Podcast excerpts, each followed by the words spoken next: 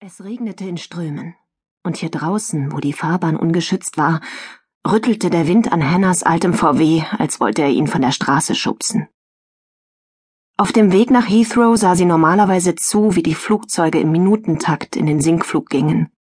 Doch heute Abend war der Rhythmus gestört, und es vergingen zwei Minuten und jetzt sogar drei, bis sich die Scheinwerfer des nächsten Flugzeugs durch die aufgewühlten Wolken kämpften. Sie umfasste das Lenkrad noch fester, sah in den Rückspiegel und wechselte auf die Überholspur. Links von ihr ragte jetzt das Holiday Inn auf, ein hässlicher Betonzahn als Silhouette gegen den Himmel, das Leuchten der grünen Neonschrift verschwamm in der feuchten Luft. Sie nahm die Ausfahrt zu Terminal 3 und das Kribbeln in ihrem Bauch wurde stärker. Sie waren inzwischen zwar verheiratet, doch die Fahrt zum Flughafen war immer noch aufregend.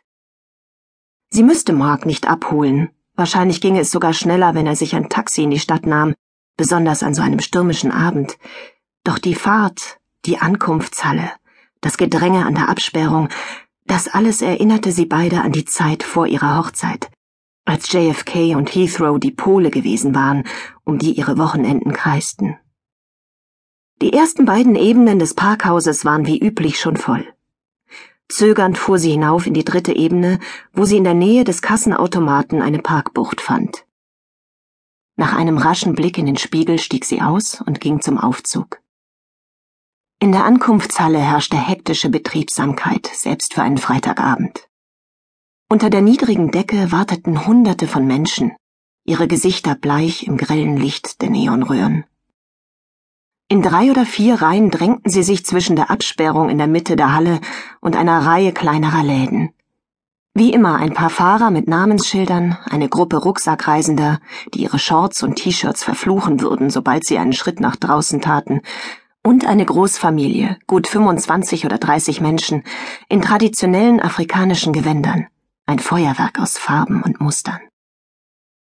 Sie schlängelte sich zu den hoch oben angebrachten Monitoren, wo sie sah, dass Marks Flugzeug soeben gelandet war. Es würde noch 15, 20 Minuten dauern, bis er rauskam, und so kaufte sie sich in der kleinen Marks Spencer Filiale ein Sandwich und setzte sich auf eine Bank am anderen Ende der Halle. Am Nachmittag war sie im Feinkostladen gewesen und hatte französisches Brot gekauft und ein Stück exzellenten Roquefort, dazu ein Glas Wein, Mehr wollte Mark nach einem Abendflug nicht. Doch sie war zu hungrig, um bis dahin zu warten, denn sie hatte seit dem Mittagessen nichts gegessen. Das Vorstellungsgespräch bei AVT am Nachmittag hatte viel länger gedauert als erwartet, und es war schon nach sieben gewesen, als sie in Parsons Green aus der U-Bahn gestiegen war. Von der Bank sah sie zu, wie die automatische Schiebetür in unregelmäßigem Abstand Menschen ausspuckte. Der Monitor listete eine lange Reihe von Flügen mit erheblichen Verspätungen auf. Die Passagiere, die jetzt herauskamen, waren vermutlich in dem Flugzeug aus Freetown gewesen, zwei Maschinen früher. Sie hatten anderthalb Stunden Verspätung. Hannah beobachtete einen schlachsigen, stark sonnengebräunten Mann in Jeans und einem Khakihemd, der in die Halle trat und den Blick über die Menschenmenge schweifen ließ. Hinter der Absperrung auf der anderen Seite schob sich mit glücksstrahlender Miene eine junge Frau nach vorn, stürzte sich in seine Arme und gab ihm einen Kuss, der einen älteren Mann ein Stück weiter auf der Bank zu einem missbilligenden Schnauben provozierte.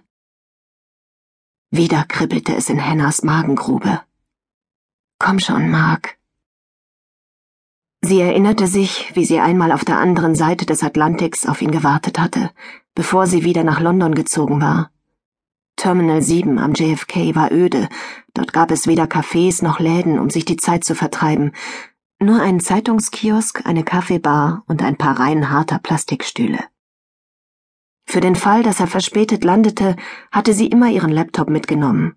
Doch sie hatte unmöglich arbeiten können, weil jedes Mal, wenn jemand aus der Schiebetür kam, ihr Kopf hochschoss. Sie wollte den Augenblick nicht verpassen, da Mark sie erblickte und sich auf seinem Gesicht ein Lächeln ausbreitete.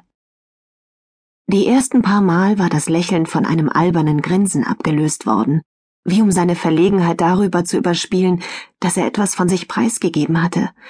Doch bald kehrte eine gewisse Routine ein, und das hörte auf. Er umarmte sie so fest, dass sie Angst bekam, er würde sie erdrücken.